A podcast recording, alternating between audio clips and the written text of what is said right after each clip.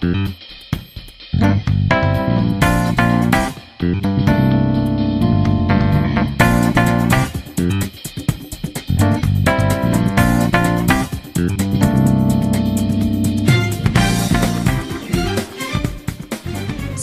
e senhores, bem-vindos ao Game Design de Bolso, o seu podcast sobre o universo do desenvolvimento de jogos. Eu sou o Vitor Pissolato, ou John Cera, game designer da Monomit Studios, e estou aqui, como sempre, com meu amigo Pietro Amaral. E aí, Pietro, como é que estás? Olá, olá, outra vez. Bom dia, boa tarde, boa noite. Estamos aqui com um convidado que vai tirar, vai revelar segredos para vocês. Será? Isso aí não estava combinado.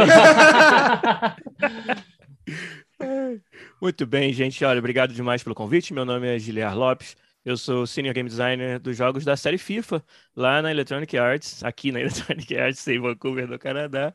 É, cara, um dia, um dia bonito aqui para a gente bater um papo sobre game design, falar sobre os assuntos que vocês quiserem e, quem sabe, revelar segredos aí, se pagando bem, que mal tem. Né?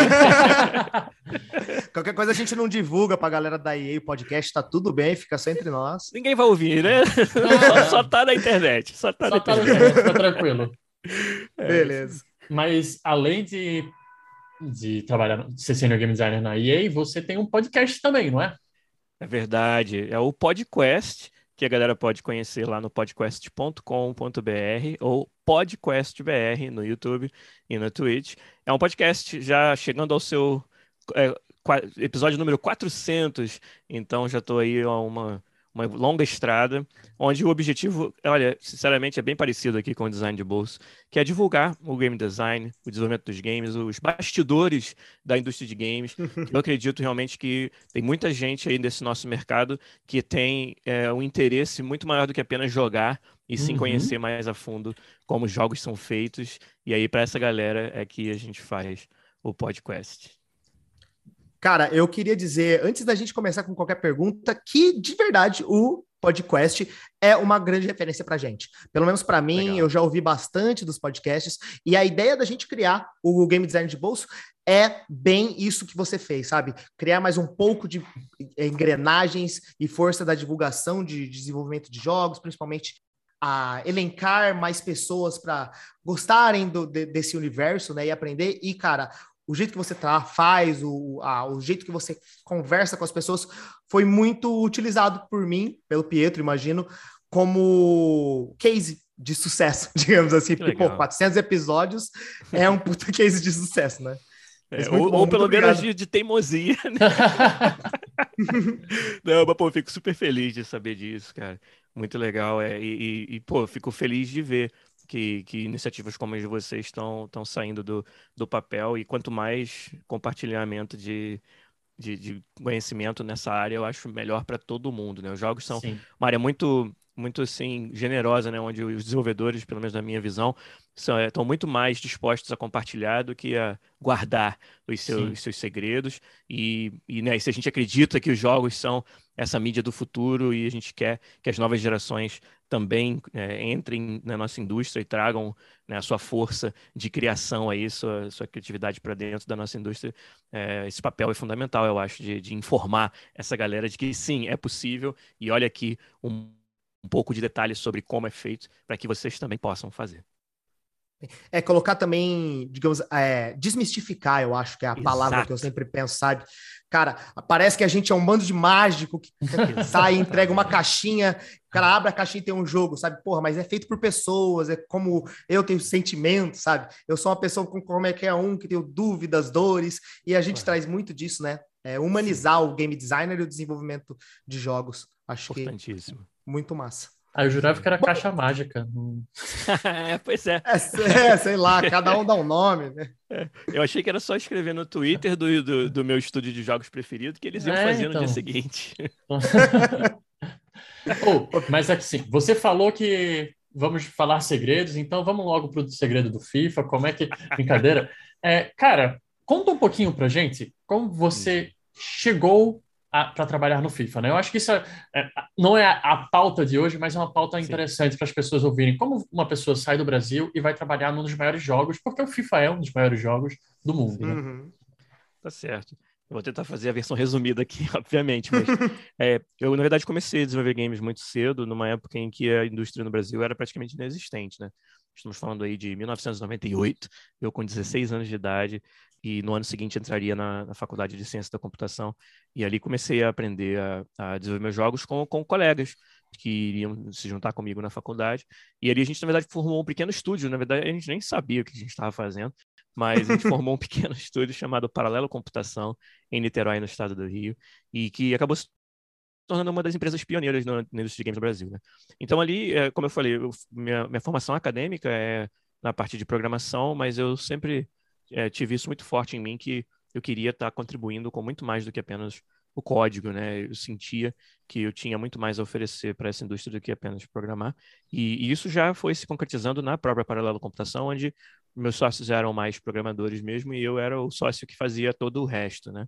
Então, isso aí foi um, uma experiência de amadurecimento muito grande para mim, muito cedo. Então, eu me vi aí aos, aos 19, 20 anos de idade, tendo, tocando um estúdio em que eu, o, o, as minhas decisões de negócio iriam determinar se aquelas 15 a 20 pessoas que trabalhavam para mim iriam ter salário no mês seguinte. Né? Caraca! Então, se, se isso não é Meu uma Deus. experiência que vai te amadurecer rápido, eu não sei o que vai. Caraca! então, mas a gente, a gente teve bastante sucesso com esse estúdio. Nós desenvolvemos um, um, um engine gráfico que foi um dos mais é, bem-sucedidos daquela época, que foi o Fly 3D. E, e, era feito no Brasil e muita gente não sabia. A gente não tinha clientes no Brasil, porque não tinha estúdios no Brasil que usavam Sim. uma ferramenta como essa para fazer nada. Né? Então, nossos clientes eram todos internacionais. Na época, não, você não tinha essa, é, esse padrão de mercado que hoje são o Unreal e a Unity 3D. Né? Você uhum. podia, um pequeno estúdio com algumas ideias e, e né, uma tecnologia bem de ponta, é, conseguia ter sucesso e licenciar sua ferramenta para fora na época.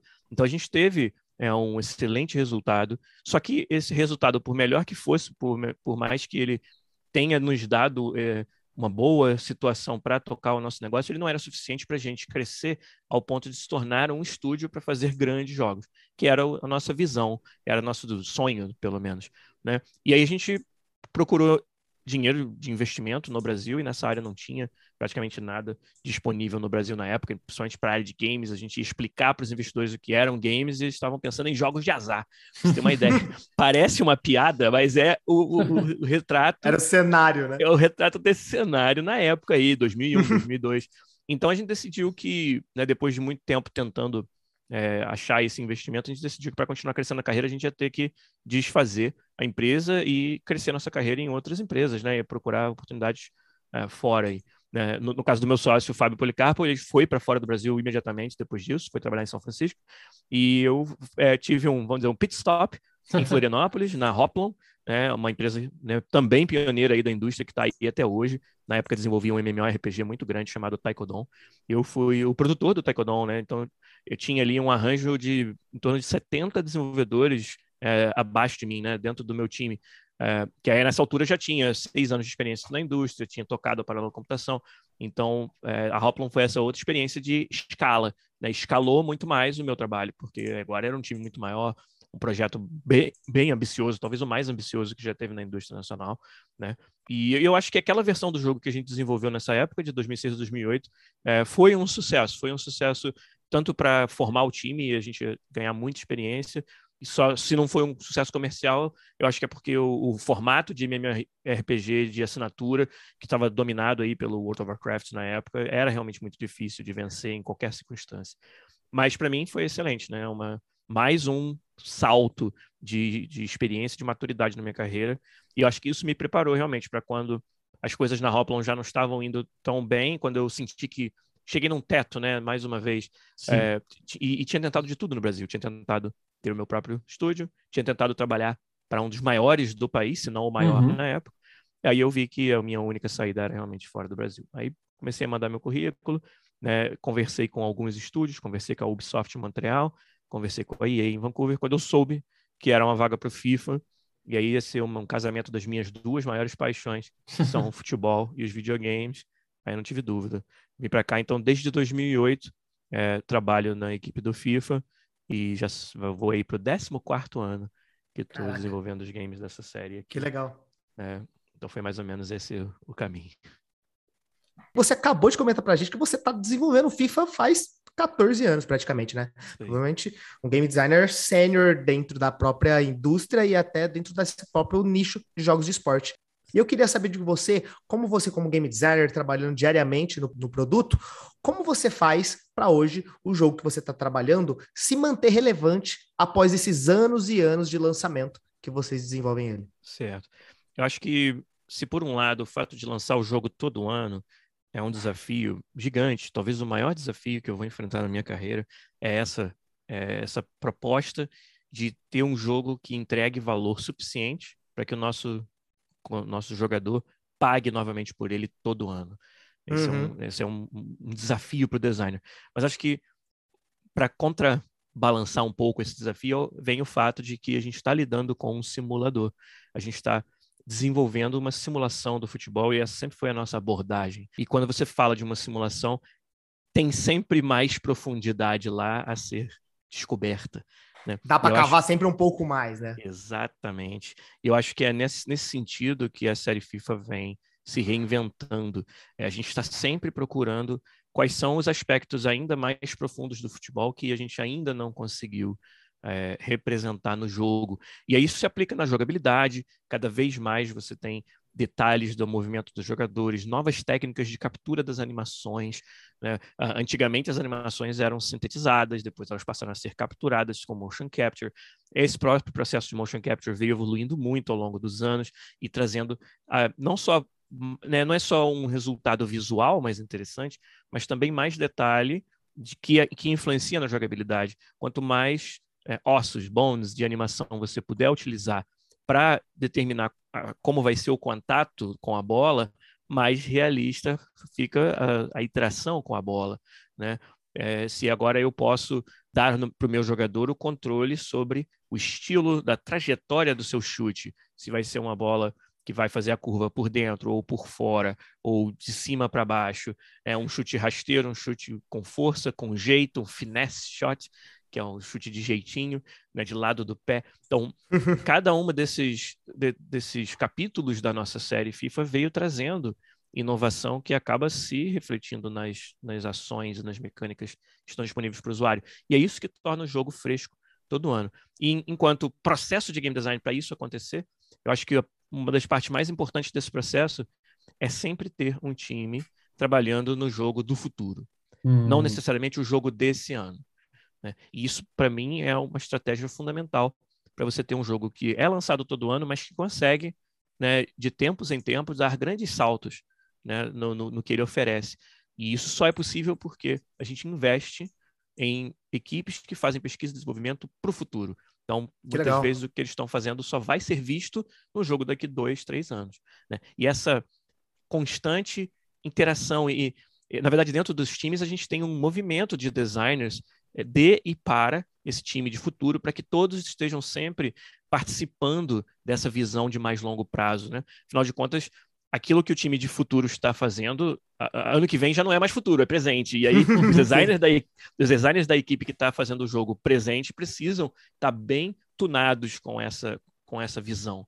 Né? E isso é muito legal, essa dinâmica de você estar tá desenvolvendo o jogo desse ano, mas sempre também pensando no jogo dos próximos anos, é o que eu acho que faz a gente sempre ter algo novo e também faz ser gostoso trabalhar e não, não, não se torna apenas uma rotina.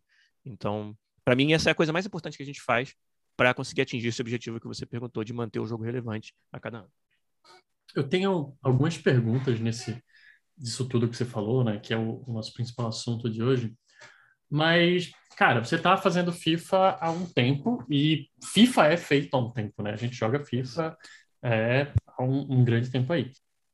E a gente vem de uma época que, me corrija se eu estiver errado, não tinha tanto cenário de, da, de dados, né, de realmente claro. métricas para de FIFA. Hoje a gente sabe que o, o jogo está online, seja o mobile, seja o próprio o, o jogo de console está online, tem métricas. Mas antigamente você não tinha isso. Como é que olha para esse jogo, um jogo que precisa ter o próximo o jogo do próximo ano, vocês precisam ter o jogo do próximo ano. Como é que você olha para ele e faz, olha, a gente precisa melhorar isso daqui num cenário em que não se havia métricas. Entendi. É, eu acho que as métricas, mesmo elas estando disponíveis em abundância uhum. hoje, é, eu pelo menos acredito muito no, nessa abordagem do design que leva os dados em consideração, uhum. mas também toma o cuidado de, de implementar uma visão de design clara e que nós somos os designers do jogo, não sim, somos sim. os jogadores. Uhum. E os, uhum. os, dados que eles podem nos fornecer são apenas em, em torno daquilo que está presente no game. Uhum. Mas e aquilo que não está presente? Como você consegue é, tomar decisões sobre features que ainda não estão no jogo?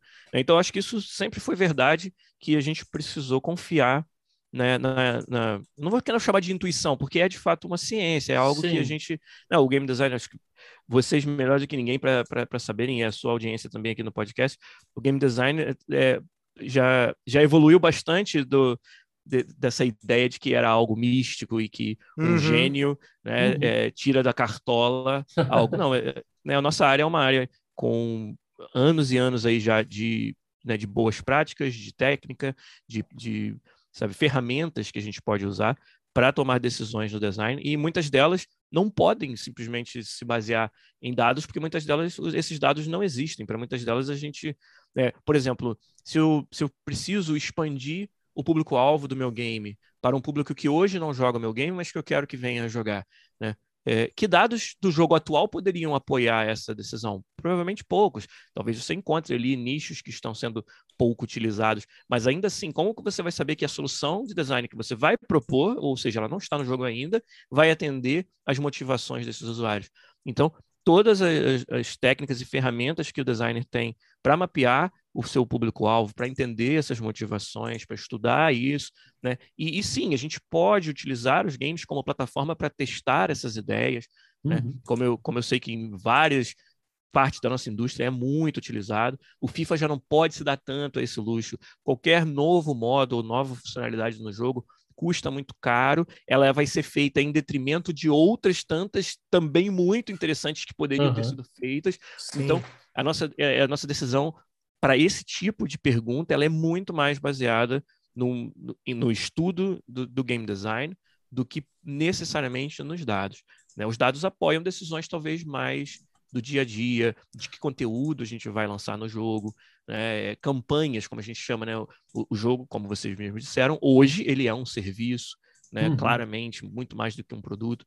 E aí, durante o ano, você traz campanhas que visam aumentar a retenção, muitas vezes a aquisição de jogadores, né, e manter esse interesse sempre muito quente do, no jogo o ano inteiro, já que estamos falando de um jogo que é sazonal, né, ele tem um, um, um pico muito forte quando começa a temporada do futebol, mas aí durante uhum. aquele ano ele encontra picos e, e vales, né? E, e, então os dados acho que são cruciais, muito mais nesse trabalho de manter uh, o nosso usuário engajado, mas para decisões de design futuras, a gente tem que aliar os dados a muito trabalho de dentro de casa de game design para tomar essas decisões. Perfeito. Muito legal. Muito legal. E aí, durante o, o processo, você estava comentando que, cara, você, pelo que você falou, você é amante do futebol, né? Você é ah, apaixonado por isso. Obviamente, boa parte do público do FIFA também são pessoas que amam futebol.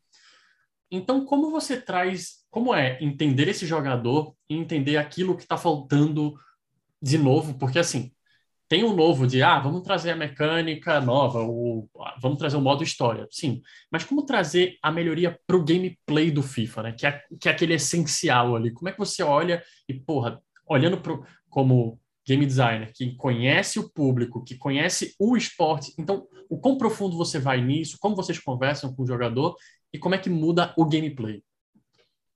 É, acho que talvez nós sejamos um dos, dos jogos que precisa ir, ser, ir mais profundo nesse, nesse quesito, porque é, nós estamos trabalhando num, num assunto, né, num subject uhum. matter que, que incita muita paixão, né, que é o futebol, que é um esporte, o esporte uhum. mais, mais é, é, apreciado do mundo. Né? O nosso o fã, o fã de FIFA, é um fã muito exigente. Né? E qualquer pessoa que trabalhe no FIFA e, e abra isso publicamente no, nas suas redes sociais, sente o, o impacto do que eu estou falando. Total, total. né? E então nós levamos isso muito a sério. Eu acho que uma, uma mensagem que é muito clara da, da liderança aqui do, do FIFA da EA Sports é que nós desenvolvemos o game para os jogadores. Então a gente tenta ser bastante é, é quase que humilde no sentido de de, de ouvir muito essa informação, é, esse feedback da comunidade. Né? Mas, de novo, o, você entender o problema é uma coisa, né? A sua comunidade ela vai, vai conseguir te falar muito sobre o problema, mas Sim. desenhar a solução já é um, são outros 500 e é onde eu, eu acho que entra não só esse feedback que a gente recebe, mas também o, né, a inteligência de design da equipe né? Na hora de, de, ah, beleza, tem esse problema, mas qual é a solução? Então, acho que a gente mapeia muito dessa forma. É, o nosso, para dar uma outra, uhum. talvez um contraponto de algo que você disse, sim, muitos dos nossos fãs são fanáticos pelo futebol, mas o, o, os territórios e os perfis onde a gente mais cresce são aqueles que não necessariamente são os maiores fãs do futebol. Um exemplo claro é a América do Norte onde uhum, o FIFA está sendo cada vez mais popular, é um dos territórios onde a gente mais cresce, e a gente vê um perfil de usuário e até um perfil de consumo do jogo muito diferente da Europa e da América do Sul, que é usuários que estão mais interessados no aspecto competitivo do jogo do que necessariamente no, na relação com o futebol real. Eles só conhecem o Real Madrid e o Barcelona, né? só conhecem o Cristiano Ronaldo e o Messi, mas independente de quem são os jogadores ou os times, eles estão interessados né, nesse aspecto competitivo que o jogo oferece, né, e que aí rivaliza com outros jogos altamente competitivos que a gente tem no mercado hoje, que não são simulações de esporte necessariamente, sabe, como os seus, seus jogos de tiro, seus Battle Royales e vários outros jogos competitivos. Então, atuar nesse espaço é, é, é totalmente diferente. Então, é, é, e é uma fonte muito grande de de inspiração para a gente também. Como que a gente pode é, ajustar a jogabilidade do nosso jogo para estar sempre atendendo às motivações desse usuário que quer um jogo competitivo muito forte. Né? Independente, entre aspas, do futebol, que nunca vai ser independente. Nós somos um simulador de futebol. Sim. Mas é, é um balanço fino entre o que eu chamaria de autenticidade, que é atender as motivações do fã de futebol, e essa, esse aspecto mais competitivo, mais de mecânica. A gente está sempre, sabe, toando essa linha tênue entre esses dois, né, essas duas motivações, que algumas vezes são antagônicas, algumas vezes a gente tem decisões muito difíceis de tomar. Ah, se eu mudar essa mecânica, vai deixar o jogo, vai, vai vamos dizer, é, cobrir uma estratégia dominante que estava se mostrando no jogo, ou seja, vai melhorar a, o, o, aspecto competitivo. Mas, uhum. poxa, essa mudança ela é, ela é contra-intuitiva para o aspecto futebol. O jogador de futebol não faz isso, ou não pensa Exato. dessa forma. Que legal. Entende? Mas para, para a competição é importante que a gente é, tome essa liberdade. Né? E, e, essas são, são decisões é, críticas que a gente toma não, não diria diariamente, mas uhum. a gente toma com frequência no nosso processo e é importante que o nosso time de design esteja muito atento a essas motivações e esteja sempre pronto a argumentar por um lado e para o outro, para que no final a gente tenha um, um, um jogo, um, um, produto que consiga atender suficientemente bem a todas essas motivações. Esse, se você me perguntar, os maiores desafios de desenvolver o FIFA são esses dois que a gente acabou tocando nas duas primeiras perguntas. O aspecto sazonal, o aspecto de, de, anual e, e, você entregar valor todo ano e o atender a essa, essa larga variedade de, motivações dos nossos usuários, porque é um jogo global, porque é um jogo que, quando vende 10 milhões de cópias, é considerado um fracasso. Né? Sim. Sim. Então, essa, essa escala que o FIFA tem, que às vezes é, as pessoas passa desapercebido para as pessoas, é esse outro grande desafio, eu diria, além do desafio de lançar um jogo todo ano. Bom, você comentou para a gente aqui também sobre as influências, né? Você falou sobre esses os outros jogos competitivos, né? Que conversam um pouco com o que vocês estão tentando trabalhar nesse sistema de competição que o próprio FIFA foi implementado. E também a gente hoje tem muito do que se aconteceu nesses últimos anos em relação ao desenvolvimento de jogos, da, desse avalanche dos jogos mobiles, né? Dos free-to-plays claro. e todos esses sistemas que, digamos assim, agregaram ao desenvolvimento de jogos. Eu e o Pedro, por exemplo, somos game designers de jogos mobiles. E aí eu queria entender como você, um game designer de um jogo AAA, sentiu dessa influência, né? Existiu uma influência dos jogos free-to-play, jogos mobile, dentro dos caminhos que o, que o FIFA foi tomando? Olha, absolutamente, de uma forma muito forte.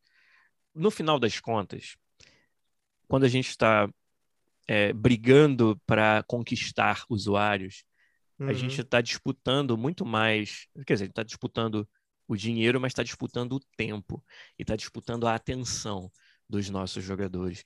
E aí, quando você tem um mercado que, se, que cresce tanto, né, e que acaba tomando tanto do tempo, né, e trazendo até soluções de, de jogo mais uh, né, tunadas com o dia a dia, né, a, vamos dizer, a, a rotina dos jogadores, que, é, que são os jogos mobile, é, é bem difícil competir com isso.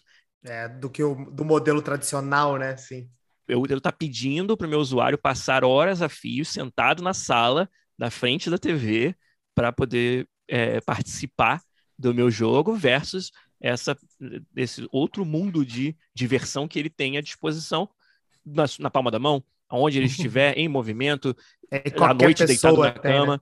Qualquer pessoa tem, ou, ou seja, a, outro ponto fundamental, né, essa disponibilidade do dispositivo, que é muito diferente de um uhum. console. Né? Então, é, é claro que, ainda mais um jogo que, de novo, tem uma escala global tão abrangente, isso é um, um fator fundamental em tudo que a gente faz. Né? É, porque nós, é, diferentemente talvez de um jogo de nicho, nós não podemos nos dar ao luxo de não tentar, pelo menos, uma, pegar uma fatia desse bolo. Né? É, o FIFA é muito grande para não fazer isso. Para né? não olhar para isso, né? Exato, exatamente. Então, essa influência é muito clara. Se, se você observa hoje o modo mais popular do jogo, que é o FIFA Ultimate Team, o que uhum. ele pega emprestado de, das, das práticas e das técnicas, e, e aí sim, até mesmo dessa abordagem mais centrada em dados que a indústria mobile nos ensinou, Entendeu? É, é, uma, é um absurdo o quanto pega emprestado, sabe? É, é, é, quase que tudo né, dentro do Ultimate Team é inspirado, é, é emprestado do, do modelo free to play. Ele não é um jogo free to play, porque você precisa comprar o FIFA para poder acessar. Então, Sim. até hoje, pelo menos, essa estratégia de mercado foi considerada a mais adequada, não significa que no futuro continuará sendo. É. Né? O próprio Call of Duty fez isso, né? Existem hoje em dia os dois, as dois lados da moeda, né? Exatamente. das versões. Mas eu acho que fora o fato de não ser necessariamente free, né, o, o tamanho da base de usuários que compra o FIFA já é tão grande que uhum. praticamente todas as outras técnicas se aplicam de jogos free to play no, no modo como o Ultimate Team. Tanto nessa forma, como eu falei, de você utilizar os dados para informar as suas decisões de conteúdo, o fato de você tem, tem que estar tá mantendo sempre o conteúdo atualizado, o, você estar tá de olho nessas métricas de, de aquisição, retenção, monetização, é, de você identificar perfis de, de comportamento e de spending, né, de, de, de gasto, né, de monetização nos seus usuários e, e, utilizar as mesmas técnicas de análise de dados que a gente usa em, em jogos free-to-play para tentar aumentar a sua receita ou para tentar oferecer mais valor para que mais usuários é, queiram engajar e monetizar dentro do seu jogo. É, tudo isso que eu acabei de falar, nós, nós, somos, os, nós somos os alunos e a indústria free to play são os mestres, né? Então, cara, se você perguntar, é, e, e, e aí você olha para isso e olha para o quão importante essa parte do negócio se tornou para o FIFA. Né? É, é, é algo que a gente investe muito pesado porque o retorno está sendo cada vez mais relevante né? Não só vender o game, mas as, as microtransações que acontecem dentro dos modos que tem que tem monetização. Então, e, e, e claramente é, é, é uma área que cresce mais rápido do que você vender mais cópias. Até porque o FIFA já está num patamar de quantidade de cópias vendidas que crescer esse mercado é cada vez mais difícil. É difícil. Né? Então, então, essa influência é, assim, onipresente né? e muito importante para o que a gente faz hoje. você falou do, do free to play, né? E aí me vem na cabeça o Live Ops automaticamente, assim. Uhum. E, e Live Ops ele é essencial para jogo free to play que quer se manter gerando renda e tal. E eu queria saber como o Live Ops influencia, influencia o FIFA, mas não só isso, o FIFA ele tem uma marca que tem um impacto que traz coisas do mundo real. Né? A gente está falando de times de futebol que existem, é, de campeonatos que, que, existem. Então, a gente está falando do Campeonato Brasileiro, da League One e tal. Como é que o mundo real afeta o live ops do FIFA? Olha, profundamente, né? Muito da motivação do nosso jogador mais engajado, ela tem a ver com o fato de ser fã do futebol, pelo menos acompanhar ou, ou mesmo que não seja fã, tá ciente, né, tá, tá sabendo do que acontece no mundo real do futebol. Então, nosso Live Ops, ele é muito pautado por essa conexão, sim.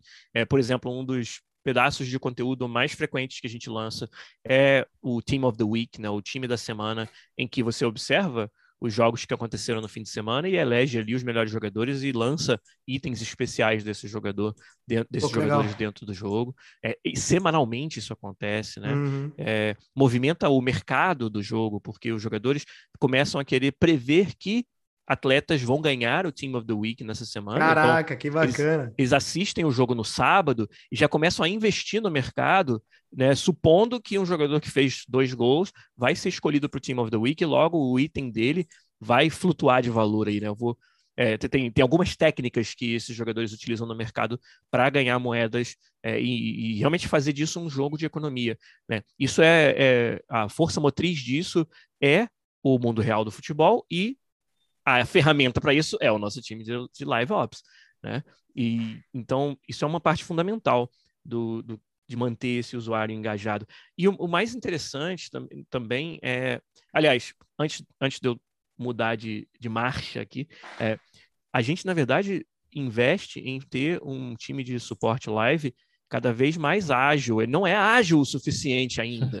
Sabe, a gente vê os nossos, é, alguns dos nossos competidores ou né, as empresas que, que, que têm esse serviço muito forte, como por exemplo a Epic com Fortnite, ser capaz de um tempo de, de turnaround, como a gente chama, né, de você colocar conteúdo novo e relevante no jogo, uhum. um tempo muito curto. Eles reagem a coisas que acontecem no, no mundo real quase que em um dia, sabe? É um meme que acabou de, de se tornar é, famoso no, no, numa rede social tá no Fortnite no dia seguinte, de alguma forma, nem que seja de uma forma só cosmética ou só para meio que fazer um nudge, né? Dar, dar, uma, dar uma pitada de que a gente está atento ao que acontece no mundo real.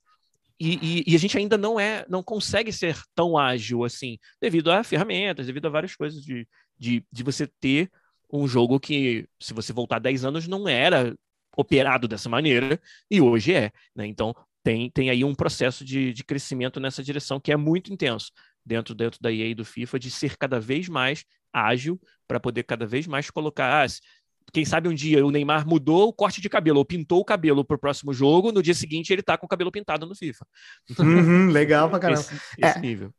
Eu tô esperando tirar o luva de pedreiro na cartinha minha da Ultimate Team. Esse é o eu... tipo de coisa que é, a gente é... tem que estar tá fazendo. muito bom, muito bom. Exatamente, exatamente. E, mas aí, como eu falei, é, é, mas mudando de marcha, né? É, o que eu também acho fascinante desse, disso que você acabou de perguntar é o quanto o FIFA hoje influencia o mundo real do futebol. Olha Parece uma, uma, um contrassenso, mas o nosso jogo ele está tão integrado na cultura do futebol hoje que os atletas jogam FIFA, os atletas fazem coisas no campo que refletem a sua experiência no FIFA. É, antigamente, o FIFA copiava as comemorações de gol dos atletas. E claro, a gente continua fazendo isso.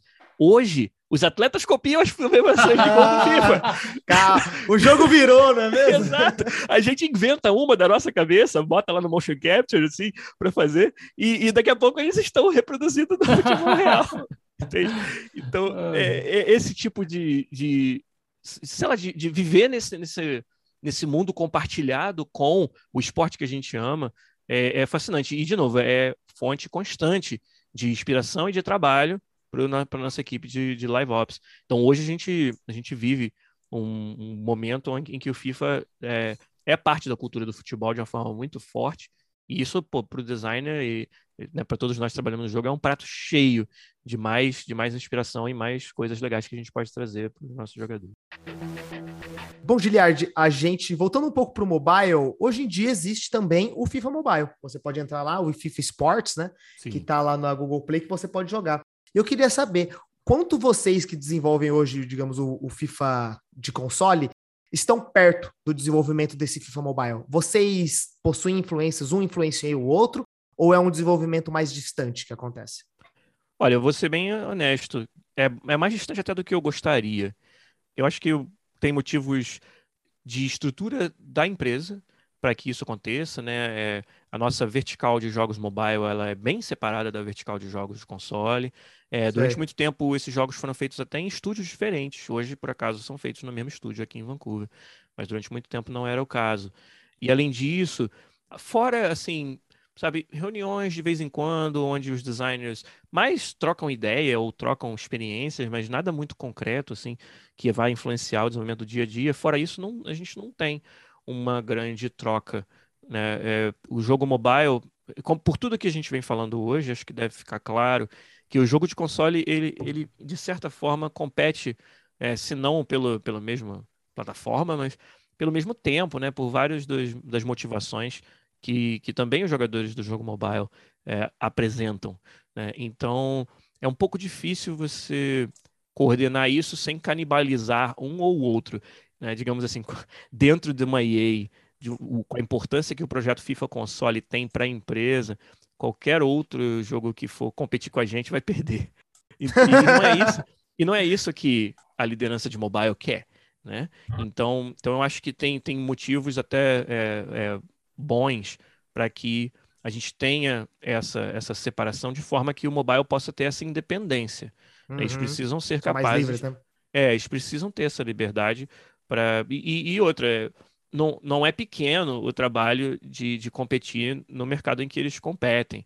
Em fazer isso e ainda ter qualquer tipo de sincronia mais fina com o que o console está fazendo, talvez fosse mais atrapalhar do que ajudar. De novo, isso que eu estou falando é da minha cabeça, né?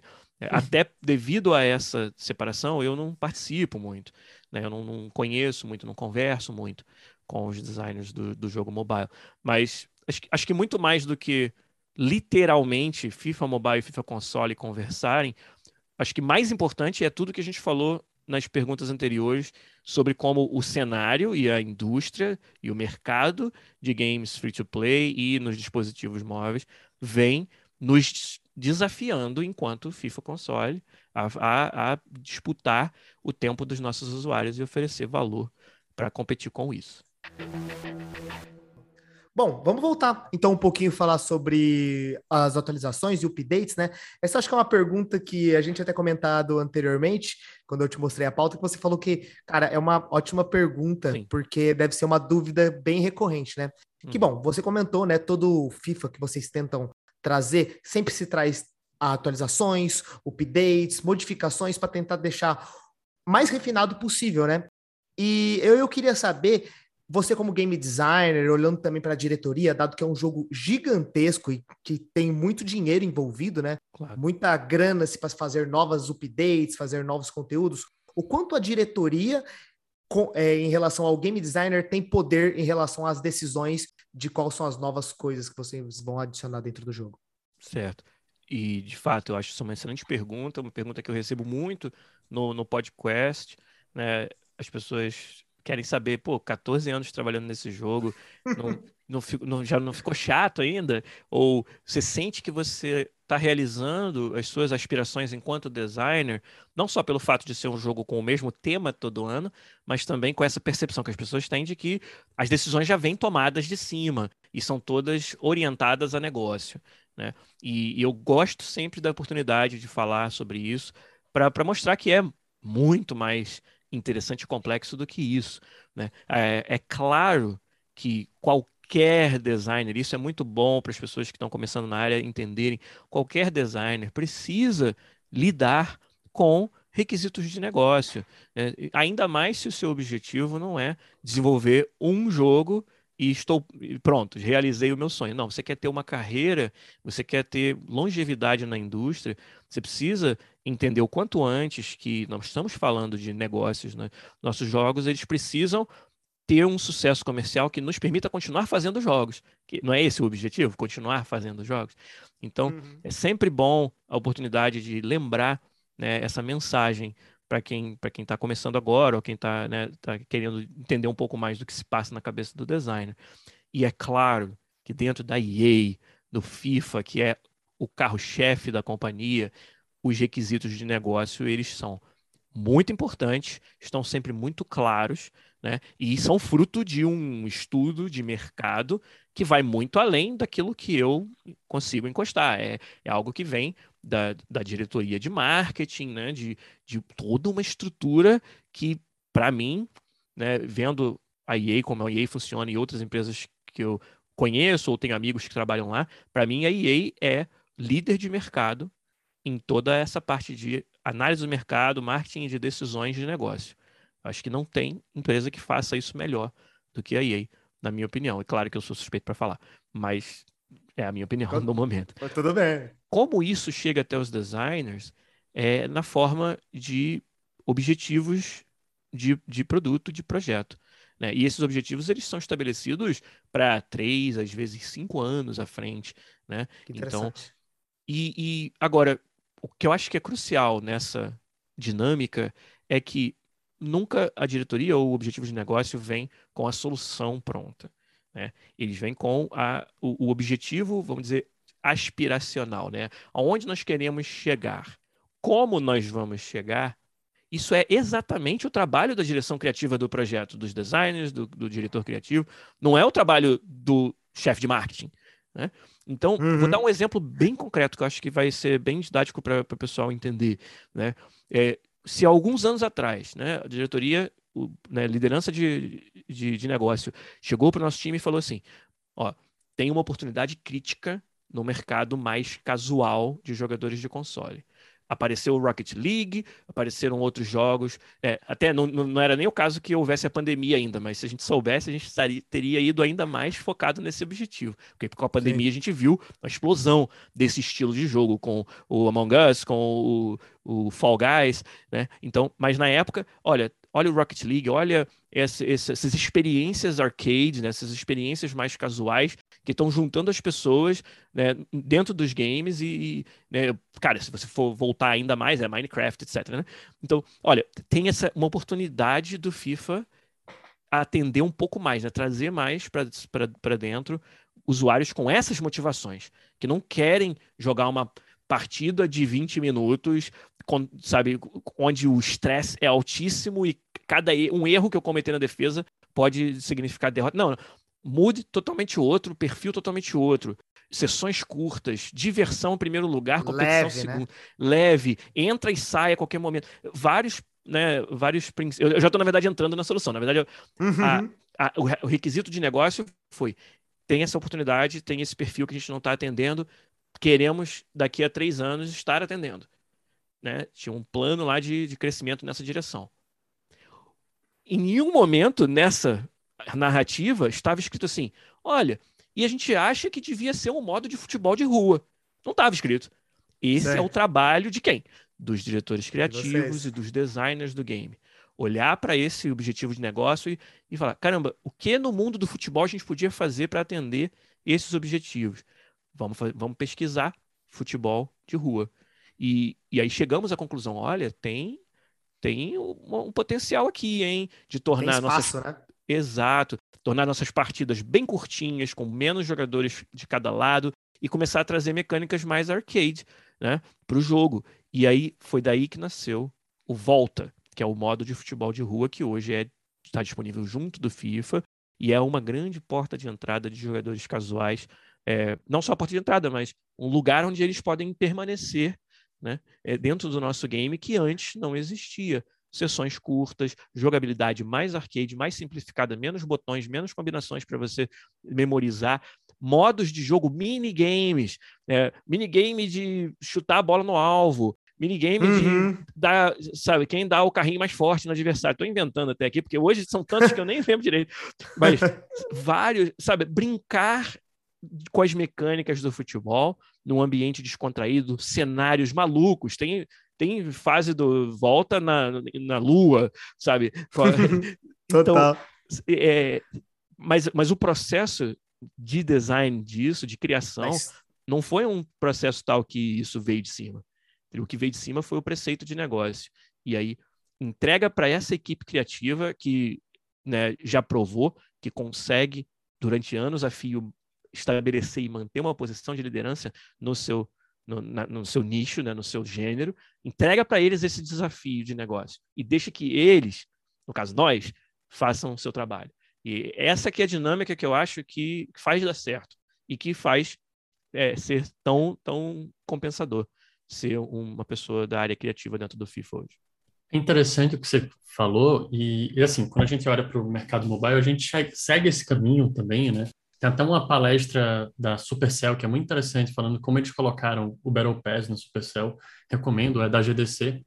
E aí eu queria te perguntar, porque você falou, ah, cara, às vezes você está pensando no jogo daqui a dois, três, quatro anos.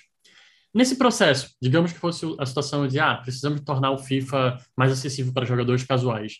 Vocês planejam todo um roadmap e vão quebrando em, ah, vamos lançar isso no FIFA 2023, 2024, 2025, até a, a gente tem o um plano para em 2026 esse jogo ser o jogo que está atendendo, esse público? É mais ou menos por esse o caminho que vocês vão? Sim, tem que ser, né? Porque senão você não consegue passar do estágio de visão e concepção para o estágio de execução. Uhum. Né? A nossa execução ela é ano a ano, o nosso tempo e os recursos para desenvolver aquela versão do ano é, são bastante limitados. Se você pensar, tem a vantagem de você carregar o jogo do ano passado, né? Assim, a gente não começa do zero, mas tem a desvantagem fork, de que. Né? Exato, mas tem a desvantagem de que um ano passa sim, né? Passa muito rápido. Uhum. Então, se não houver essa esse, esse roadmap, né, esse mapeamento do caminho para chegar lá, não acontece nada. Não, não, não, não, se realiza esse plano. Então, de fato, uma vez que a gente estabelece é, essa visão e essa, vamos dizer, essa aspiração para daqui a, digamos, três ou cinco anos, a, uma cúpula criativa começa a trabalhar em quebrar isso nos pedaços que vão caber, possivelmente, em cada um dos anos para chegar até lá. E isso vai sendo remodelado ao longo do caminho, porque imprevistos acontecem, né? É, coisas que a gente achava fáceis de fazer acabam não sendo possíveis e aí tem que ser é, adiadas por um ano. Né? Acho que o Volta é um, de novo um grande exemplo, porque está muito recente na memória. Ele foi lançado no FIFA 20, uhum. né? e aí veio evoluindo 21, 22, e agora esse ano vão lançar o 23. É, em cada um desses anos, o 20, o 21, o 22, o salto de funcionalidade do Volta foi, foi muito grande, e ele estava atrelado a esse plano, a esse roadmap que a gente tinha especificado.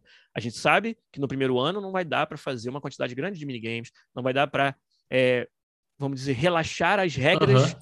Físicas do nosso jogo tão profundamente assim. Então ainda vai ser um jogo um pouco mais travado, um pouco mais parecido com o futebol de campo.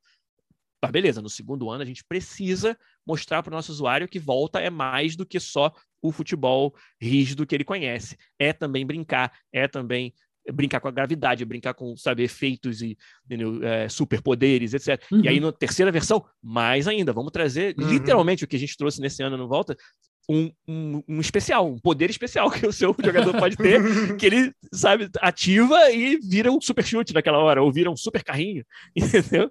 Então, uhum. então é, tudo isso aí, né, tava dentro desse roadmap e algumas coisas saíram no ano que a gente planejou, outras saíram no ano seguinte, mas se não tiver essa, esse trabalho, não acontece nada, nada sai do papel.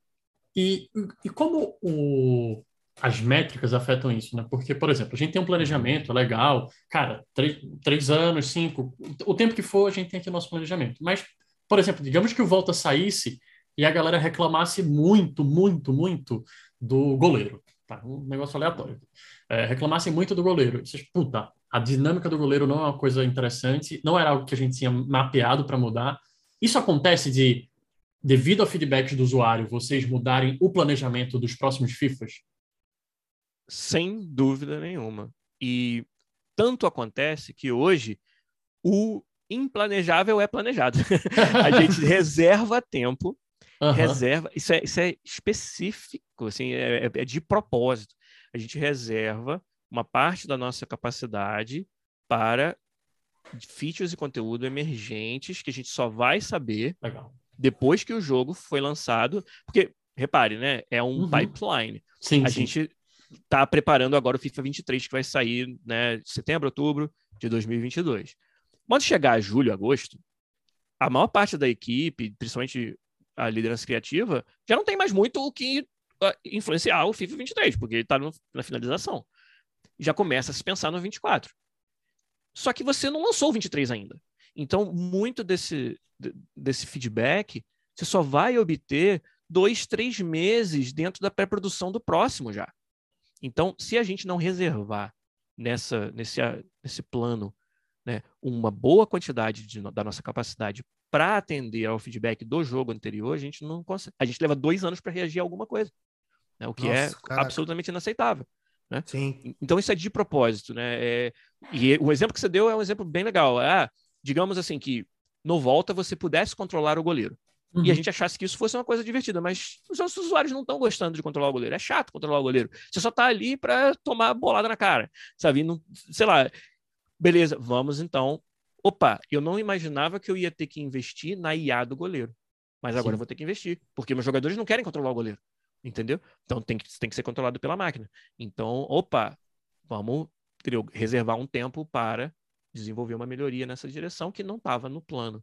É, isso não só acontece, como é parte fundamental de como a gente consegue fazer um jogo que atende a expectativa do nosso usuário a cada ano. E é, o mecanismo para isso é o quê? É você, é, quando faz o seu plano de desenvolvimento daquele ano, reserva uma parte da sua capacidade que só vai ser preenchida conforme a gente tiver feedback do jogo do ano atual.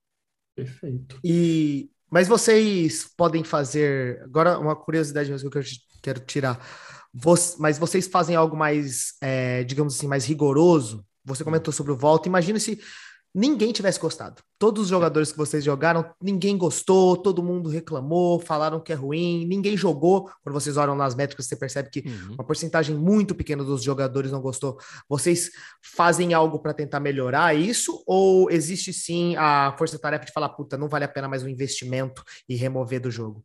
Como é que vocês atuam em relação a isso? Certo. Eu acho que nós temos que aprender a falhar melhor.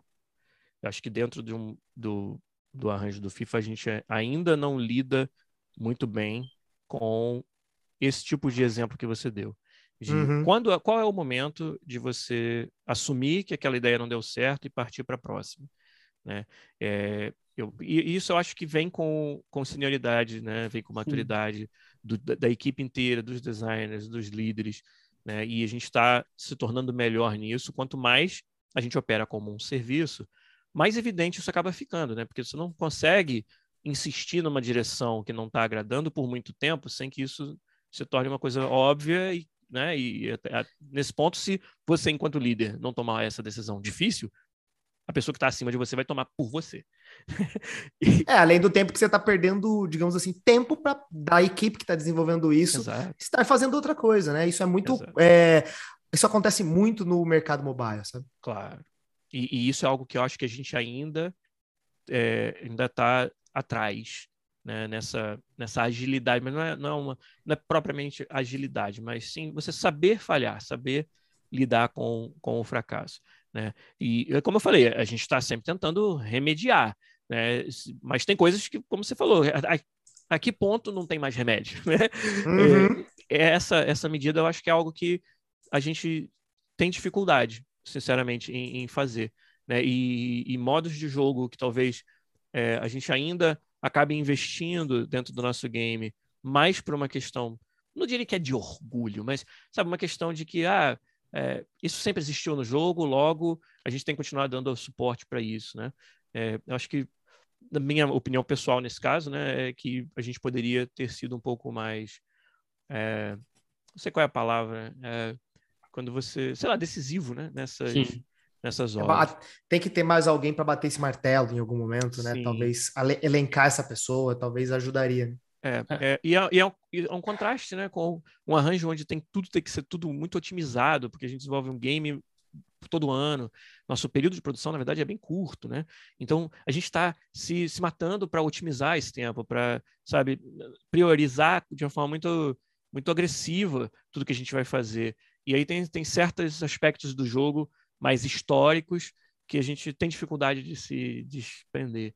E, e, isso me incomoda um pouco às vezes aqui dentro. É muito difícil falar sobre isso é, sem entrar em assuntos que eu não posso uhum, falar. É, não, tudo bem, tudo bem. Mas, mas, mas acho que deu para ter deu para entender uhum, é, sim. que eu tô querendo sim total, não, total. E, e, e, assim eu acho que você trouxe o ponto que é importante que é sobre essa maturidade assim que acontece no FIFA, mas eu já vi acontecer em tantas empresas, assim, empresas que eu participei, empresas que é, amigos produzindo. Eu conheço amigos que estão produzindo, sabe, o mesmo jogo há três anos, assim, é, o jogo não saiu ainda. Cara, será que não vale a mão, não vale a pena você já colocar no ar? Não, porque tem que estar tá perfeito. E às vezes o cara tá em, já lançou, mas o jogo não está rendendo e fica naquele de, não, mas vamos mudar isso, aquilo, aquilo lá, porque um dia ele vai dar. Assim, e quando é o momento de parar, sabe? Eu acho que essa é uma pergunta difícil para nossa indústria, assim, é. principalmente quando é um jogo que a equipe é apaixonada por ele, porque aí é foda, velho. Largar aquela ideia é, é, é o filho, né? É, é difícil largar seu é. filho para trás. Exato. Eu coloquei um link no chat para nós e queria uhum. recomendar para a galera que está ouvindo também, ah, de legal. uma sessão da GDC 2022, claro, quem tiver acesso ao GDC volta ou futuramente se for disponibilizado, mas é um workshop de falha do, é, o workshop de falha de 2022. E ali, um dos, uh, uma das pessoas que está participando, que está contando a sua história de falha, é um designer colega meu, um argentino que trabalha hoje aqui na EA, que é o Adriano Novel. Uhum. E, e ali ele, na verdade, tá, vai contar sobre um projeto que ele desenvolveu antes de entrar na EA. Mas, mas de qualquer forma, acho que ali tem histórias de, de como não saber lidar com a falha, sabe? E o impacto que isso teve em carreira, às vezes em saúde mental é e, e, certamente em negócio para os quatro envolvidos aí, os quatro desenvolvedores que estão apresentando esse workshop. Eu achei assim fantástico. Eu assisti em parte porque é um amigo meu que está apresentando, uhum. mas, mas também com, com esse interesse e acho que tem tudo a ver com o que a gente está falando aqui. Boa. Galera, quem quiser vai estar tá no link aqui no Spotify. Uh, Cara, vamos mudar de assunto.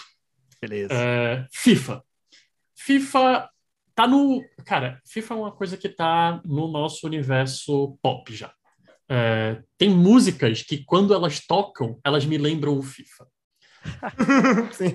É... Blur, né? Blur, Song 2, parada meio.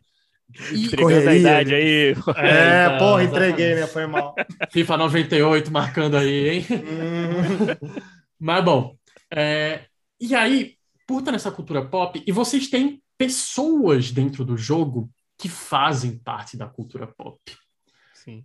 Você tem o Neymar, você tem o Messi, Cristiano Ronaldo. Cara, você tem uma galera famosíssima dentro desse jogo. E eu acho que a primeira coisa que, quando lançam um FIFA novo, que acontece é alguém mandar: olha o balanceamento do Mapê. Ele hum. tem velocidade mais rápida que o, o Neymar? Será que, será que devia estar tá isso? É, então a minha pergunta é sobre balanceamento dos jogadores. Como é que faz, como é que se trabalha esse balanceamento no FIFA? Porque eu acho que tem alguns cenários aí que eu, que eu sempre me pergunto, né? Um é lidar com esse cenário de vocês estarem na cultura pop e, e os jogadores estarem com parte disso. Então, cara, quem é fã do Neymar vai provavelmente discordar se você colocar uma nota baixa para ele. E, e, isso pode pegar ruim para vocês, né, de certa forma. É, mas também vocês têm que balancear o Neymar com o jogador do Campeonato Brasileiro, com o jogador do Campeonato Árabe e tantos outros campeonatos que vocês têm no, dentro do FIFA, né? Então, como é esse trabalho, até mesmo para que em algum momento eu, Pietro, queira jogar com, eu vou dizer um time que não existe para não gerar nenhum problema. É, Fala com... do Parmeira, meu, fala do Parmeira. eu quero jogar com o Pietro Futebol Clube lá, que tem esses, esses jogadores. Só que o Pietro Futebol Clube, ele é um time europeu e tal, e o John, ele quer jogar com o Vitor Futebol Clube, que é um time brasileiro, mas tem que ser possível, sabe? Não, não pode parecer que é bizarro jogar um com o outro e que vai eu sempre vou perder. Então, como é esse balanceamento? Deve, deve dar um trabalho desgraçado, né? Olha, eu diria que esse é um outro componente absolutamente fundamental para o sucesso do nosso jogo que é a nossa estrutura de coleta de dados e balanceamento de dados. É, vai parecer um exagero, mas são mais de 3 mil pessoas. Entre Nossa, caraca. coletores de dados, essas são as pessoas que estão assistindo às partidas e submetendo reports, até uma equipe gigantesca que, que é o trabalho de inteligência nessa área, que é a equipe que vai balancear esses dados de forma relativa, que essa esse, esse cenário que você acabou de descrever, Pedro, é um cenário muito real, que é você o jogo ele precisa continuar sendo divertido e continuar parecendo que tem chance de vitória mesmo um time da terceira divisão contra um time da primeira. E, e é claro que é, as probabilidades de vitória do time da primeira divisão vão sempre ser maiores, mas como o futebol real está aí para nos provar, não é impossível que haja né, um giant killing, como a gente chama, né? uhum. né? que o, o, o, Davi consiga matar o Golias pelo menos de vez em quando. É, então, é, para isso a gente tem uma abordagem bastante, eu diria, conservadora. Né? A gente é, tem muito cuidado na hora de atribuir os atributos dos jogadores. A gente tem muito cuidado para não fazer o famoso flip-flopping, que é você variar demais para cima e para baixo os atributos a cada momento. Né? O Mbappé é o mais rápido do mundo. Agora ele ficou lento porque em um jogo ele não correu tão rápido. Talvez ele estivesse, sei lá, com dor de barriga no dia. Né? E aí você diminui de novo, e aí você aumenta de novo. Então a gente é muito conservador nesse, nesse sentido. E, e a gente conta com essa com essa equipe gigantesca e, e acaba que a, né, a média dessa, dessa coleta de dados grande acaba sendo o que é refletido no jogo. É, hoje, a, tem, tem, como você falou no começo da sua pergunta, é, a revelação dos ratings dos jogadores é um evento. Hoje, é, quando vai se aproximando a data do lançamento do FIFA, a gente faz uma campanha de marketing que é muito comentada nas redes sociais, que é quando os jogadores ficam sabendo dos seus atributos. Então, nos, nos, clubes que nós somos parceiros, a gente faz um, um, evento de marketing dentro do clube, onde os jogadores recebem uma caixinha, né, vem a, a cópia do jogo de, né, de presente, vem sempre algum tipo de souvenir, e vem uma miniatura do seu item, da sua cartinha, vamos dizer assim, do game, onde ali pela primeira vez o jogador vê os seus ratings. E a gente filma tudo isso né, no, no melhor estilo bootleg, para ver a reação, tipo, a vera de cada um deles, e zoando uns aos outros. Já teve caso de a gente fazer uma, uma, uma ação dentro do Manchester City, em que o jogador mais rápido do time, que é o lateral direito, Kyle Walker, a gente deu uma cartinha falsa, onde a velocidade está super baixa, ah, e, caraca! Pro, e, e, só que, tipo, os outros jogadores abriram a caixinha dele e viram isso e começaram a zoar ele. E ele, tipo, sem saber se era real ou se era trollada. e, e, e, tudo isso foi um, sabe, uma, acaba gerando uma conversa. É surreal você pensar que, cara, é um número numa base de dados dentro de um game. E ainda assim gera todo esse, esse furor, essa, essa atenção.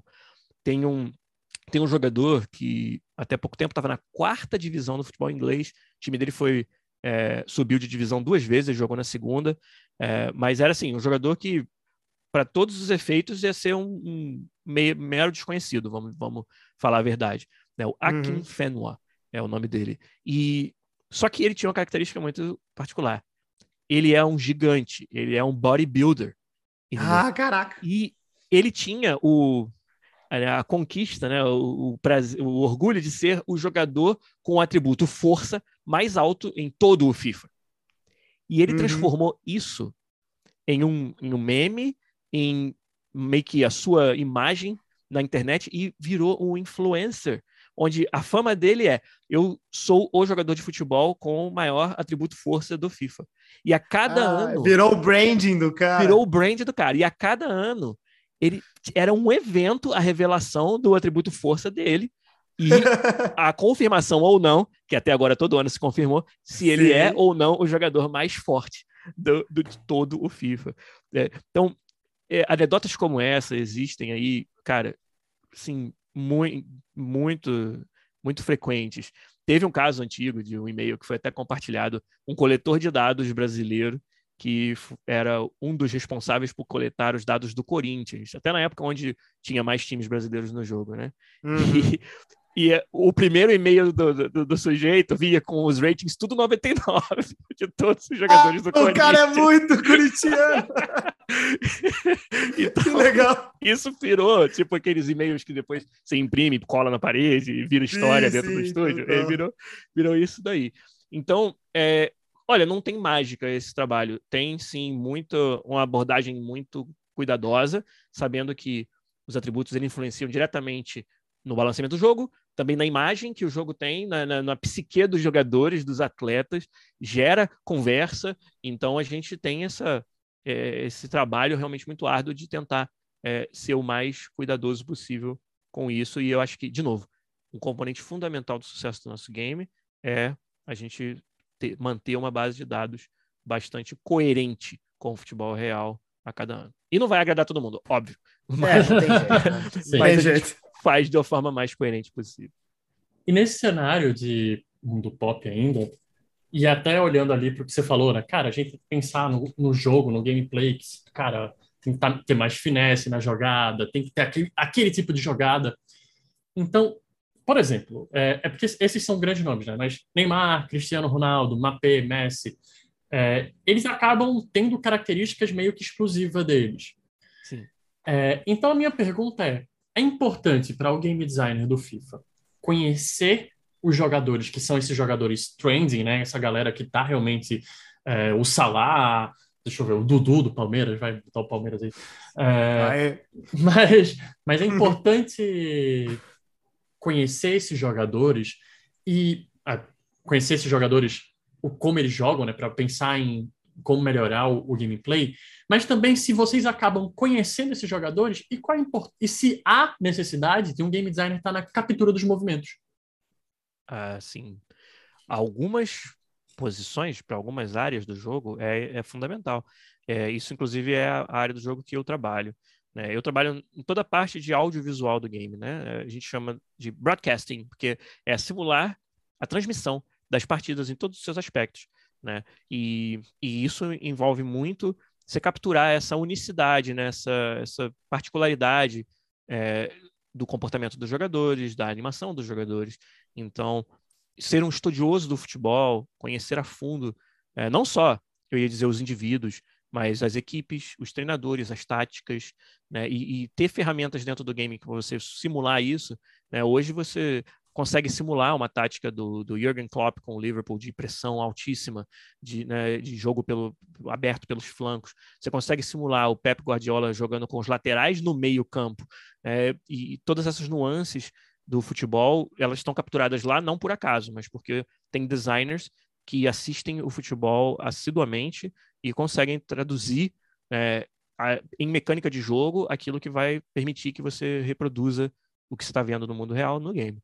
É, e o mesmo se, se, vale para a individualidade dos jogadores, a forma de correr, a, a técnica. É, a gente, nós somos estudiosos do, da, da, das técnicas de, de locomoção do atleta. Né? Então, o, a forma como você é, o drop the shoulder, como a gente chama, que você abaixa o ombro para driblar a bola para aquele lado, a forma uhum. como é, a forma de bater na bola, né, a matada da bola é um problema seríssimo dentro da simulação física realista do futebol. A matada talvez seja o problema mais difícil, porque a bola pode vir de qualquer direção, né, de qualquer velocidade, e as partes do corpo que você pode orientar para matar essa bola são muito bem pré-definidas, né?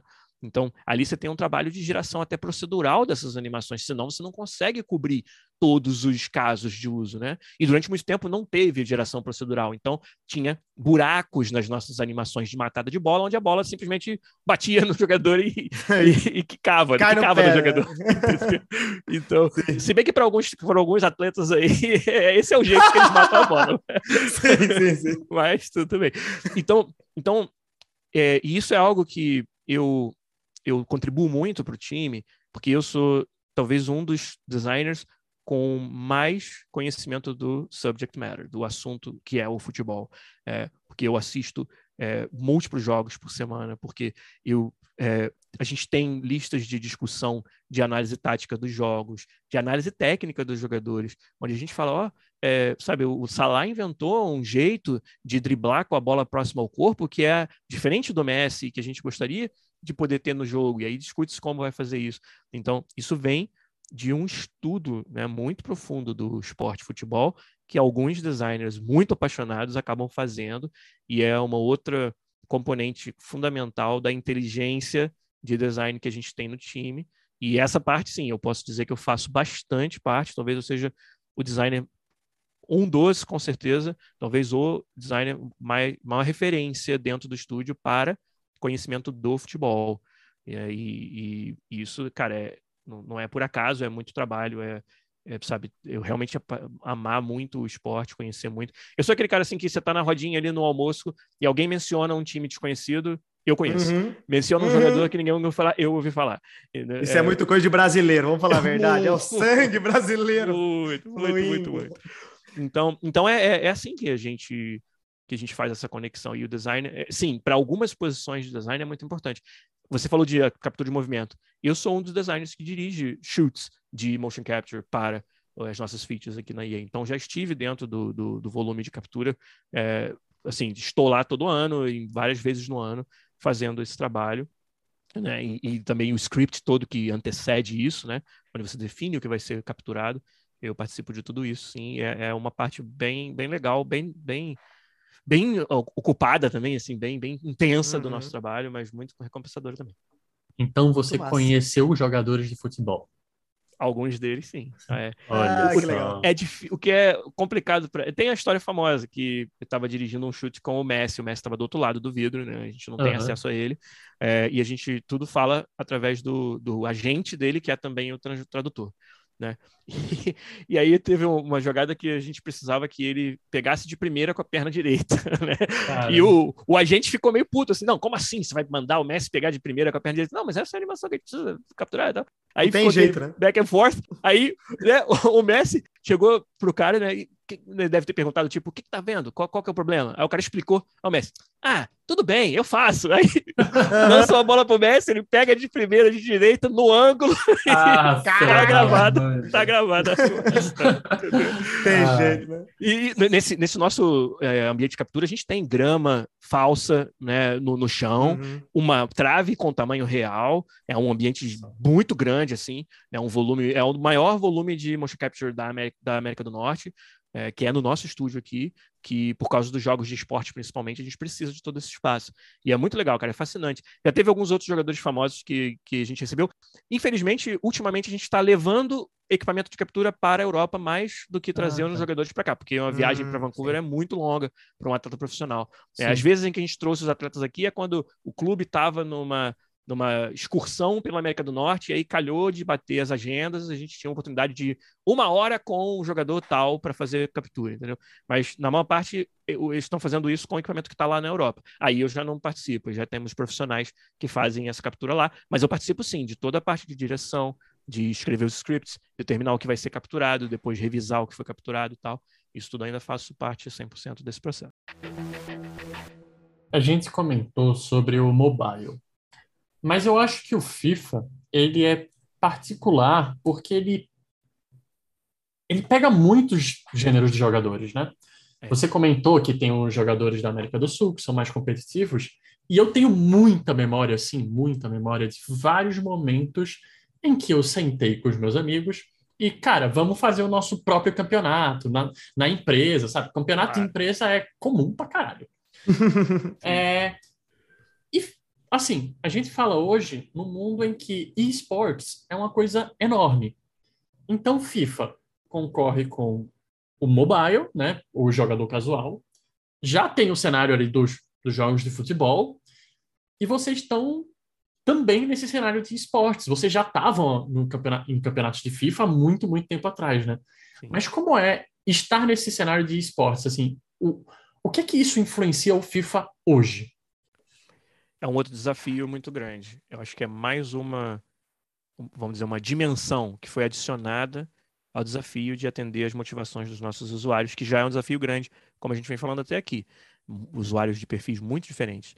O esporte, ele traz requisitos que são um pouco contra-intuitivos com relação a um jogo cujo objetivo é só divertir o jogador.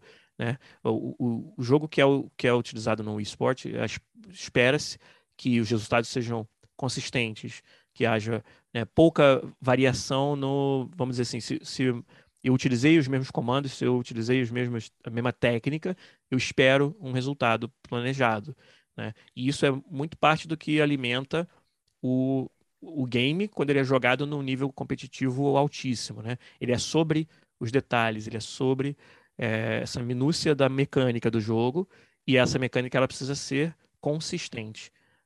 Enquanto que um jogo que é a simulação do futebol real, que tem física real, né, e que a gente quer que seja um jogo que surpreenda o nosso usuário a cada momento, até pelo fato da gente vender o mesmo jogo todo ano, entre aspas, o mesmo jogo, e, e precisar estar tá sempre uma, com uma, uma experiência fresca, né, uma experiência nova, essas duas coisas elas batem um pouco de frente, né?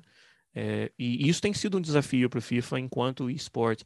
Acho que o FIFA, é, a gente vem avançando muito e sendo reconhecido cada vez mais como um esporte, é, mas ainda enfrenta muitas dificuldades desse aspecto. É, o reset anual é, um, é uma dificuldade para o atleta. A, o fato da nossa, de, de, deles reclamarem de uma falta de consistência que é inerente ao nosso jogo ser divertido. Ele é divertido quando ele é imprevisível. E para o esporte você quer que ele seja mais previsível. Né? Então, eu acho que parte disso daí é, são, é um desafio que é inerente ao nosso negócio. Ou a gente desenvolve uma versão do FIFA que é só para o eSport, e essa versão tenha outras prioridades do que aquela que é jogada pelos. De novo, não, não custa lembrar. Centenas, dezenas de milhões de cópias vendidas, centenas de milhões de jogadores. É, é uma abrangência de mercado absurda. É uma escala gigantesca e sabe e é muito difícil você agradar gregos, troianos e, e junta aí mais uns e brasileiro brasileiros e, a, e a, o americano que joga só no dorm da universidade com os amigos e que é uma experiência casual, etc. Né? A gente já falou a torta direito disso aqui hoje. O esportes ele traz mais uma dimensão para complicar essa conversa. Então eu acho que é aí que a gente está descobrindo como operar um esporte ao mesmo tempo que é um jogo tão popular, tão abrangente assim. Né? Eu não participo, sinceramente, do, da equipe que coordena o esporte da EA, então minha visão é muito mais de, de, de, quem joga e de quem acompanha os campeonatos. Eu acho super, eu super interessante, eu né? Mas eu entendo que para o atleta tem esse desafio. E para ser comparado com outros jogos de esportes, ele às vezes se compara de forma negativa devido a essa falta de maior consistência que é esperado no esporte, mas que é tão contra-intuitivo para o nosso jogo. Uhum, perfeito.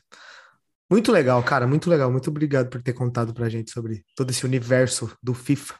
Legal. Bom, a gente vai para algumas outras duas perguntinhas que a gente sai um pouco desse ambiente do FIFA, da, da EA, Aí a gente quer conversar com você rapidinho para você contar mais para a gente um pouco mais sobre o que é o podcast. Legal. Contar para eles, já divulgar também o que ele é, né? A gente comentou um pouquinho no começo, mas a gente queria ouvir mais de você sobre qual, o que é o podcast e até as suas expectativas do que você está criando lá. Tá certo. Obrigado demais por esse espaço. É, quando a gente vai chegando, acho que não preciso falar isso para vocês que também estão rosteando aí um podcast sobre game design fantástico, mas né, no geral, quando a gente vai chegando é, a um certo patamar da carreira, a gente começa a, a pensar, não só no operacional, não só no dia a dia, né, de desenvolver aquele jogo tal que a gente está fazendo, mas sim pensar né, na indústria, no, no, legado talvez que a gente vai deixar, né, em compartilhar o conhecimento e, sabe, eu, eu, me sinto assim muito abençoado de ter tido as oportunidades que eu tive na carreira e, e eu sinto realmente um, uma responsabilidade de tentar multiplicar isso, perpetuar isso, né? E, e, e, não, não deixar que seja apenas algo que vá beneficiar a mim, a minha experiência de carreira, mas também tentar usar como um fomento, né? um incentivo para que mais pessoas venham depois e cheguem mais longe. Né? E o podcast ele nasceu disso, nasceu de, de, de, quatro desenvolvedores que se conheceram na Hoplon e que tinham essas mesmas aspirações. É, é, éramos três, depois quatro e agora somos um. Né? É, acaba que essa rotina de gravação acabou não encaixando mais para os outros meus outros três colegas, o Rafa, o Fernando e o Igor, né? E aliás, um, uma equipe né, de estrelas aí do, do, do, desenvolvimento dos games. O Fernando é um engenheiro de software sênior na Sony Santa Mônica, desenvolvendo o God of War Ragnarok. O Rafa acabou de trocar a EA pela Epic para trabalhar como designer de, de conteúdo para o Fortnite, estava trabalhando no FIFA antes disso aqui comigo. E o Igor é um artista técnico da Bethesda Game Studios, trabalhando aí em jogos não anunciados, ou talvez hum. tenham sido hum. anunciados, mas a gente não sabe muito mais do que isso. Será que é o Starfield? será? Tá, tá, trabalhando lá na Bethesda e são, são pessoas fantásticas que eu compartilhei durante muitos anos o podcast, mas desde 2020 estou é, nessa empreitada solo, né, e mais firme e forte, e como a gente comentou lá, chegando aos 400 episódios, é, é claro que com essa quantidade de conteúdo é, o nosso tema acaba variando bastante, a gente já tocou e acaba reforçando, às vezes, temas que já, já fizemos, mas, no geral, é um podcast onde você vai encontrar é, bastante dessa desmistificação das, dos games que vocês mencionaram e que vocês fazem também aqui, né? como funciona por dentro, a humanização do desenvolvedor de games, é, quebrar mitos não só sobre os jogos, mas sobre as empresas, a EA principalmente. E, né, e alguns dos mitos são verdade, outros não são, e eu tento sempre uhum. ser bastante honesto quanto a isso lá. E, e, e assim, sabe, interagir com a comunidade. É, a parte mais legal de tudo, é, ainda mais agora que eu estou fazendo sozinho, a gente transmite via Twitch, ao vivo, e ali no chat vem muito insight, vem muita pergunta boa, vem muita resposta que complementa eh, os meus pensamentos também, e com isso eu aprendo, né? Com a comunidade, né? A gente montou um Discord, que é discord.link barra podcast. Com esse, com esse endereço, eu queria também, se vocês pudessem deixar para a galera aí no, no, nos links. Pode, pode Discord deixar. Hoje está se tornando aí a maior comunidade de desenvolvedores de games no Discord no Brasil, chegando a 1.500 membros entre Puta, jogadores, é, aspirantes a desenvolvedores, é, pessoas que já estão na indústria, pessoas que têm muita experiência na indústria. Né? E ali, no, através do Discord, realmente eu tenho conseguido é, multiplicar ainda mais essa, esse impacto, esse alcance do que eu faço no, no podcast. E, e, é algo que eu tenho bastante orgulho, fico bem feliz de ter, de ter feito. Então, olha, aquela horinha semanal sobre desenvolvimento, design de games, é, com um pouquinho de humor também, a gente tenta sempre levar as coisas pelo lado mais leve. Nossa comunidade, inclusive no Discord, comunidade, cara, muito muito generosa, muito bem comportada, não tem treta no nosso servidor, sabe, com todo, toda essa galera e falando sobre assuntos que obviamente incitam muita paixão, que são os games, mas é um orgulho ter, ter poder dizer que, que ajudei a formar essa comunidade em torno do podcast. Então, para quem quiser é, participar disso, né, ajudar a gente a a espalhar ainda mais essa, essa voz é lá no podcast.com.br ou podcastbr em todas as redes, Twitter, Instagram, YouTube, podcastbr também. A íntegra das lives de gravação é salva lá no YouTube para quem quiser não só ouvir, mas assistir. E claro, em todas as plataformas de podcast, Spotify, etc. A gente está presente lá também. E no Twitch, twitch.tv barra podcastbr, para acompanhar toda quinta-feira à noite a live de gravação do, do episódio da semana. Pô, aí sim, aí sim. Muito aí bom. Sim. aí sim. Bom, a gente tem uma última perguntinha para você, que é uma perguntinha tradicional do nosso podcast aqui, que, que eu acho que eu sempre gosto muito de fazer, gosto muito das respostas.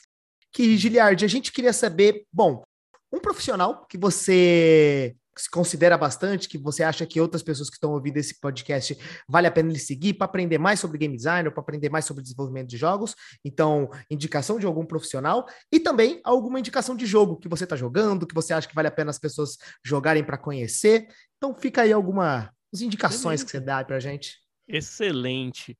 Profissionais para seguir. É, tem muitos, mas eu queria destacar a game designer Brenda Romero. É, o nome ah, dela de já falamos dela uma vez. É, é a Brenda Brathwaite. E ela, além de designer, é autora de livros. Ela é, foi, durante muito tempo, chair da IGDA, né, IGDA, que é a Associação de Desenvolvedores Independentes.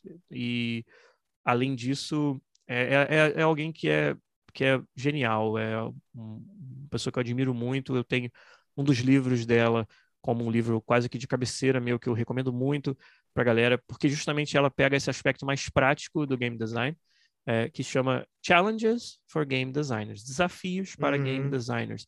Esse livro dela foi muito importante para, talvez para eu, para eu é, ter um, um, conhecimento de game design mais amplo, né, mais largo, né, quando muitas vezes o que pauta o nosso crescimento no design são as oportunidades dos tipos de jogos que a gente acaba trabalhando neles, né, e sobra pouco tempo para você ampliar essa rede de conhecimento para gêneros, para problemas que você por acaso não os enfrentou no seu dia a dia. E eu acho muito importante é, isso para o crescimento do designer, para a maturidade do designer, para o designer poder trazer para os projetos que ele está trabalhando é, concerns, né, preocupações de outros projetos e com quem sabe aí encontrar soluções e avenidas que quando você está só focado no seu jogo você não, às vezes não consegue. E aí esse, esse livro e, e o trabalho da Brenda foi muito importante para mim nesse sentido. Então eu queria recomendar para todo mundo seguir a, a Brenda Romero e conhecer também o livro dela, Desafios para Game Designers, que eu acho que tem, tem algumas gemas ali, algumas oportunidades de aprendizado muito, muito boas. Né? E para recomendar. Não, só para falar, é, além de que o arroba dela é arroba BR, né? Não tem nada Duas letras. Quem que Como pode? pode? BR, meu. Puta, mandou muito. Arroba BR, é isso aí. Mas só um ponto a mais sobre a Brenda. Assim, a Brenda uhum. é sensacional. Esse livro, ele é também um dos livros essenciais da minha biblioteca.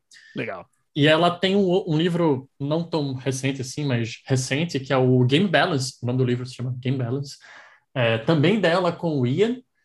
Uhum. É, e ele é um livro sobre literalmente Game Balance. É, é um livro que eu estou lendo com o pessoal da TEPS, assim, e recomendo também para as pessoas que. Cara, como é que eu estudo mais Game Balance sem fazer e sem ter feedback? Eu acho que é um bom lugar para você estudar isso. Excelente. Esse eu não li. Vou, já, já vai entrar na lista aqui. já vai entrar. E aí, vocês perguntaram de joguinho também, né? Isso, a parte que nós gostamos, né? Vamos falar a verdade. Olha, não sei se eu vou estar chovendo no molhado aqui, mas um game que não é porque ele foi desenvolvido por brasileiras, mas sim, ele foi desenvolvido por brasileiras. E mais independente disso, é um game que entrou em várias listas de melhores do ano, ano passado, que é o Unsighted. É uhum. É um jogo sensacional, desenvolvido pela Studio Pixel Punk, que são a Tiane e a Fernanda, e com a ajuda de alguns outros desenvolvedores. Acho que tem a mão aí do meu querido amigo Glauber Kotak, também dos melhores artistas de pixel art brasileiros do mercado. E One Sighted é, é um, um, jogo com uma inspiração muito grande, tanto de Zelda quanto um pouquinho dos jogos da From Software, mas um jogo de, né, de hack and slash 2D. É, não, é, não é 2D, ele é 3D, mas no, né, sua, sua liberdade é no, no mapa plano 2D. E, e é, é um jogo sobre né, um futuro pós-apocalíptico que tem uma mecânica muito cativante de, de tempo, de que é uma coisa difícil do designer ter coragem de fazer, né, impor limite de tempo para o seu jogador. E é muito corajoso o que elas fizeram é ali, muito cara. corajoso, é muito é, é muito interessante, assim. é cara.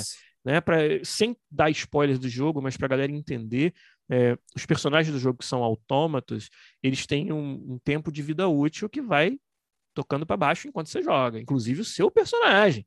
E quando uhum. acabar esse tempo, não tem é, segunda chance, é game over. Mas aí eles incorporam mecânicas onde você, através de decisões morais, pode estender o tempo de vida de alguns autômatos, às vezes em detrimento de outros. Então, conforme você vai se envolvendo na história, isso se aplica, por exemplo, a personagens que oferecem serviços para você, como o dono da loja, Sabe? Uhum. O personagem que faz upgrade. Todos eles é, têm uma. O ferreiro, né? Exato. Eles têm Além um da tia, da velhinha, meu Deus do céu, aquela velhinha. Quem que tem coragem de deixar a velhinha? Coitado. Então, olha, realmente, isso para mim é um. Sabe, uma, uma conquista fantástica desse jogo, Unsighted, que, que a, a Tiane e a Fernanda conseguiram e que foi uma experiência realmente única que eu, que eu tive nos últimos meses aí. Então, Unsighted é a minha recomendação e acho que todo mundo deveria jogar e deveria passar pelo perrengue que é tomar as decisões morais que você tem que tomar nesse jogo. Muito bom, muito bom. Bom, cara, muito obrigado por participar do nosso podcast. Foi uma conversa muito legal. Obrigado novamente, né? Queria agradecer também todo o feedback que você trouxe para gente e comentar novamente, né, que o podcast é sim uma grande inspiração para a gente em todo o nosso desenvolvimento aqui E valeu, valeu muito. Que legal, cara. Eu que agradeço, é sempre um prazer. Deu para ver que eu estava totalmente à vontade, vocês me deixaram totalmente à vontade aqui falando de assuntos que eu realmente gosto muito de falar. E vida longa ao design de bolso. Parabéns pelo Aí trabalho sim. de vocês também. Quem sabe aí, quando o pessoal já não tiver mais cansado de ouvir minha voz, a gente faz, faz mais um Get Together aí, mais uma junto. Ah, Por favor. Beleza. É, e ouçam os primeiros 400 episódios de lá, depois vocês voltam aqui. é, só tem 400, ficam tranquilos. Uma sentada, você mata. Mata. Valeu, Pô, gente. Pietro, Pietro, brigadão também pela presença, valeu demais. Galera, foi sensacional estar aqui de novo. É, Giliardi, como sempre, convidado sensacional, foi incrível. Eu acho que você trouxe respostas que são importantes para quem está querendo começar e quem está, cara, como é que eu faço jogos? Então, mais um. Eu acho que os segredos foram revelados, né? Eu não sei. É, pois é. Talvez não aqueles segredos que a galera é. esperava antes de começar. Para mas... Pra mim, os meus segredos, os que eu estava querendo saber, já foram. Mas muito bom. Muito obrigado por, ter, por estar aqui. É, se você quer conversar mais com a gente, conversar mais com o Pedro, comigo, é só você procurar a gente por arroba GD de Bolso nas redes sociais, então Twitter, Instagram, ou, claro, ouvir mais episódios no Spotify ou do seu agregador de podcast, só procurar por Game Design de Bolso e nos vemos na próxima. Muito obrigado por tudo. Até mais e um beijão no coração de todos. Tchau. Tchau, tchau. Valeu.